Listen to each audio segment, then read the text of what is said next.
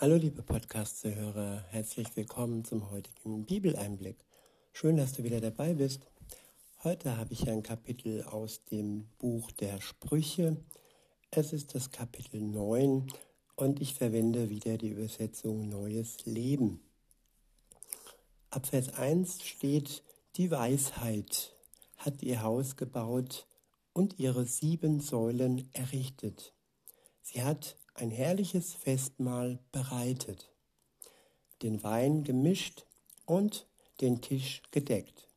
Sie hat ihre Dienstmädchen beauftragt, alle einzuladen. Ihre Stimme erklingt von den Hügeln über der Stadt. Ihr Unerfahrenen kommt in mein Haus. Die Rede ist hier von Gott. Er ist der Ursprung der Weisheit.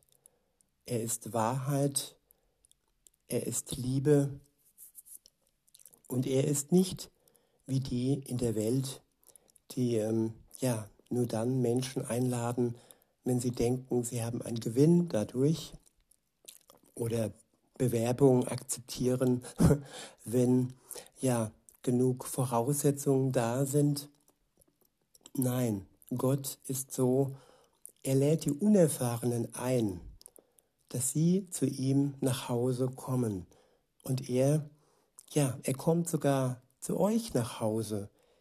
Er nimmt Platz in eurem Haus und er lädt euch ein in sein Haus.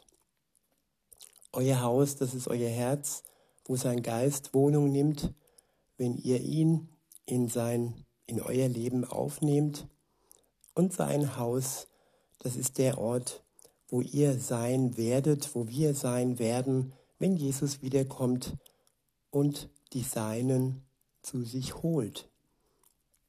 Weiter heißt es, ihr Unerfahrenen kommt in mein Haus und zu denen, denen es an Weisheit fehlt, spricht sie, kommt, esst mein Brot und trinkt den Wein, den ich gemischt habe.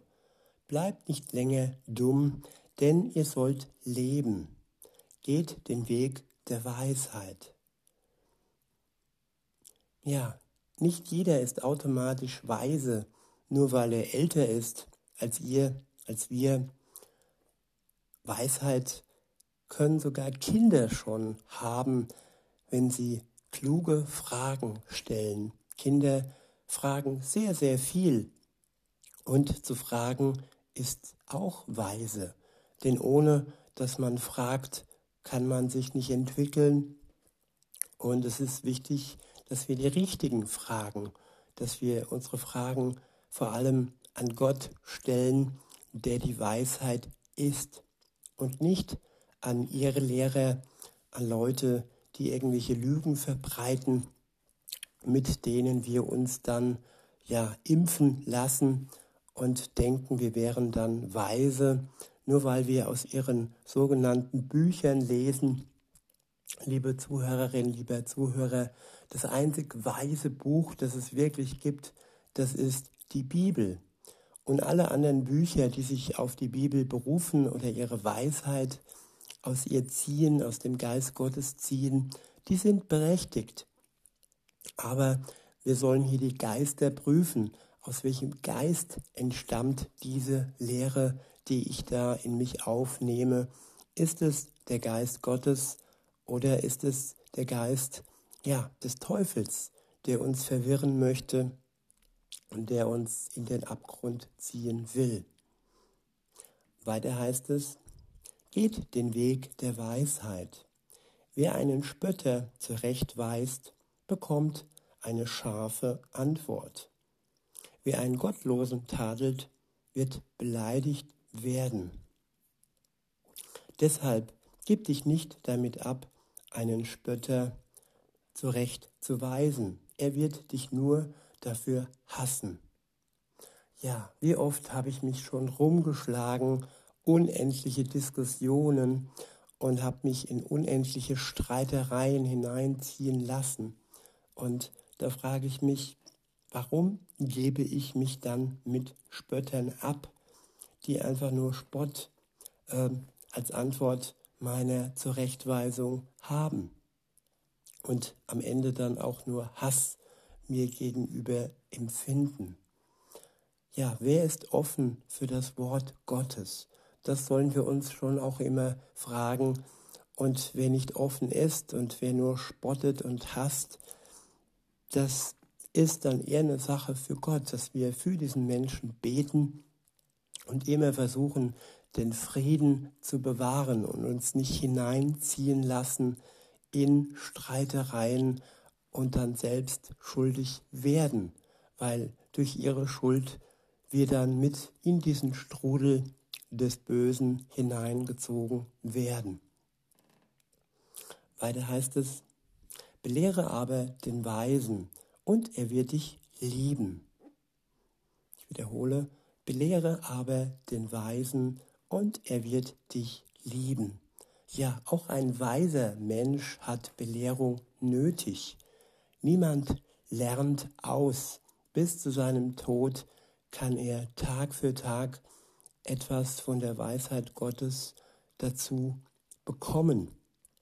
Und wenn wir ihn dann belehren oder wenn wir von ihm belehrt werden, dann dürfen wir das liebevoll weitergeben oder auch liebevoll empfangen. In Vers 9 heißt es, lehre den Weisen und er wird noch weiser. Unterweise den Gerechten und er lernt noch dazu. Ja, das Wort Gerechter ist hier wichtig, dass wir uns vor allem auch um die kümmern, die gerecht vor Gott sind. Nämlich wer vor Gott nicht gerecht ist, wer seine Sünde noch mit sich rumträgt, der hat keine Gerechtigkeit im Herzen, der hat Arroganz, Hochmut, Stolz und Spott im Herzen und Hass. Und wer solche Menschen belehren will, der wird oft gegen eine Wand mit dem Kopf stoßen und eben nicht zu ihren Herzen hindurch dringen. Gebet ist da wirklich wichtig und aufpassen, dass wir uns nicht hineinziehen lassen. Weiter heißt es, unterweise den Gerechten und er lernt noch dazu. Die Ehrfurcht vor dem Herrn ist der Anfang der Weisheit. Wiederhole, die Ehrfurcht vor dem Herrn ist der Anfang der Weisheit. Wie begegne ich Gott? Ich nehme ein ganz krasses Beispiel, wenn jemand sagt, Gott ist tot also er existiert nicht für ihn, dann kann er ihm schon mal gar nicht begegnen, weil er ihn gar nicht für existent hält. Das ist das krasseste und negativste Beispiel, das, ich, äh, das mir so einfällt. Und wenn man gegen Gott versucht zu kämpfen, indem man sagt, ich habe Geld, ich habe Macht, ich brauche Gott nicht, dann ist das auch keine Ehrfurcht vor Gott und dann kann man keine Weisheit im Leben erlangen. Es sind dann einfach nur irgendwelche äh, Kampfstrategien, Ellenbogen, Techniken, die die Menschen dann als Weisheit ja ansehen, aber die sie am Ende in den Abgrund ziehen und bringen.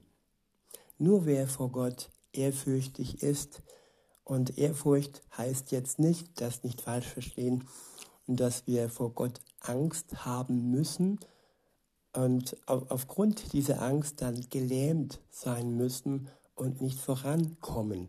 Das ist manchmal so in Menschen drin, dass sie vor Gott Angst haben und gelähmt sind vor dem strafenden Gott. Ja, Gott kann strafen, aber er möchte vor allem uns gerecht machen. Er möchte uns befreien von, von unserer Schuld. Er möchte uns seine Liebe schenken. Er möchte gnädig uns gegenüber sein. Und das macht nicht Angst, angstvoll und das lähmt nicht, das befreit, das löst den Knoten im Herzen und bringt uns zu einer guten, gesunden Beziehung mit Gott. Und die Ehrfurcht, die hier gemeint ist, das ist einfach ein Grundrespekt und eben, dass wir uns nicht überheben wollen Gott gegenüber, dass wir uns unserer Stellung bewusst sind.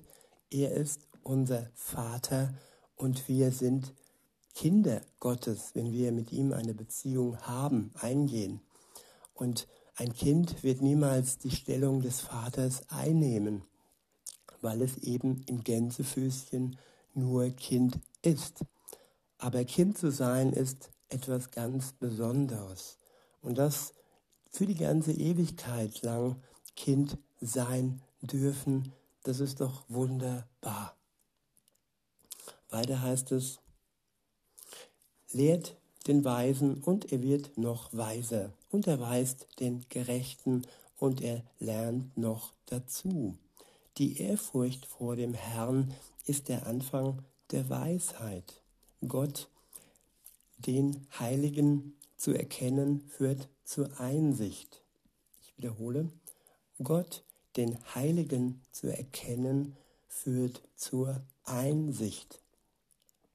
Es ist wichtig, dass wir Gott erkennen, dass wir ihn nicht nur anerkennen und sagen, ja, Gott existiert und ich bin gläubig, aber das heißt noch lange nicht, dass wir ihn wirklich im tiefsten Herzen erkennen, dass wir sein Wesen erkennen und dass wir zur Einsicht unserer Schuld kommen.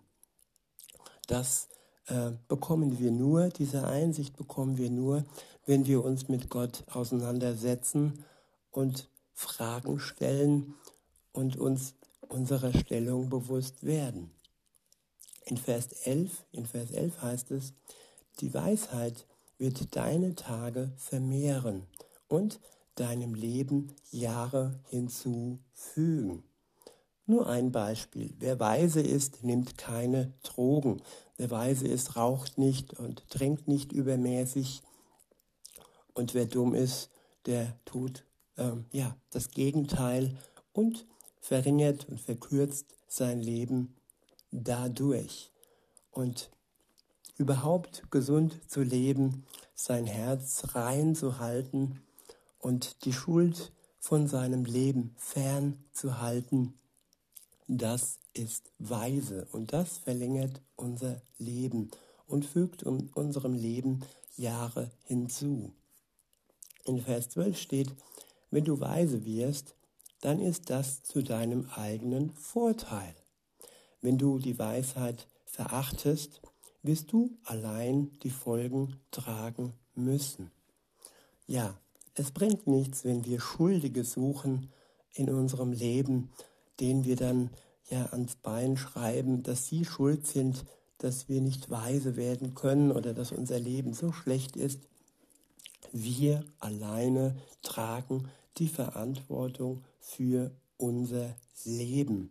Und das ist auch die erste Weisheit, die wir lernen können und dürfen. Weiter heißt es, ja, und dann eben auch die Folgen wenn wir Fehler machen, wenn wir sündigen, dann hat das immer Folgen. Der nächste Abschnitt ist überschrieben mit Die Torheit bittet um Gehör. In Vers 13 steht, Frau, Frau Torheit ist leidenschaftlich und verführerisch. Sie ist dumm und erkennt es nicht. Ja, hier wird die Torheit beschrieben es gibt nicht nur weibliche Tore, es gibt auch männliche Tore.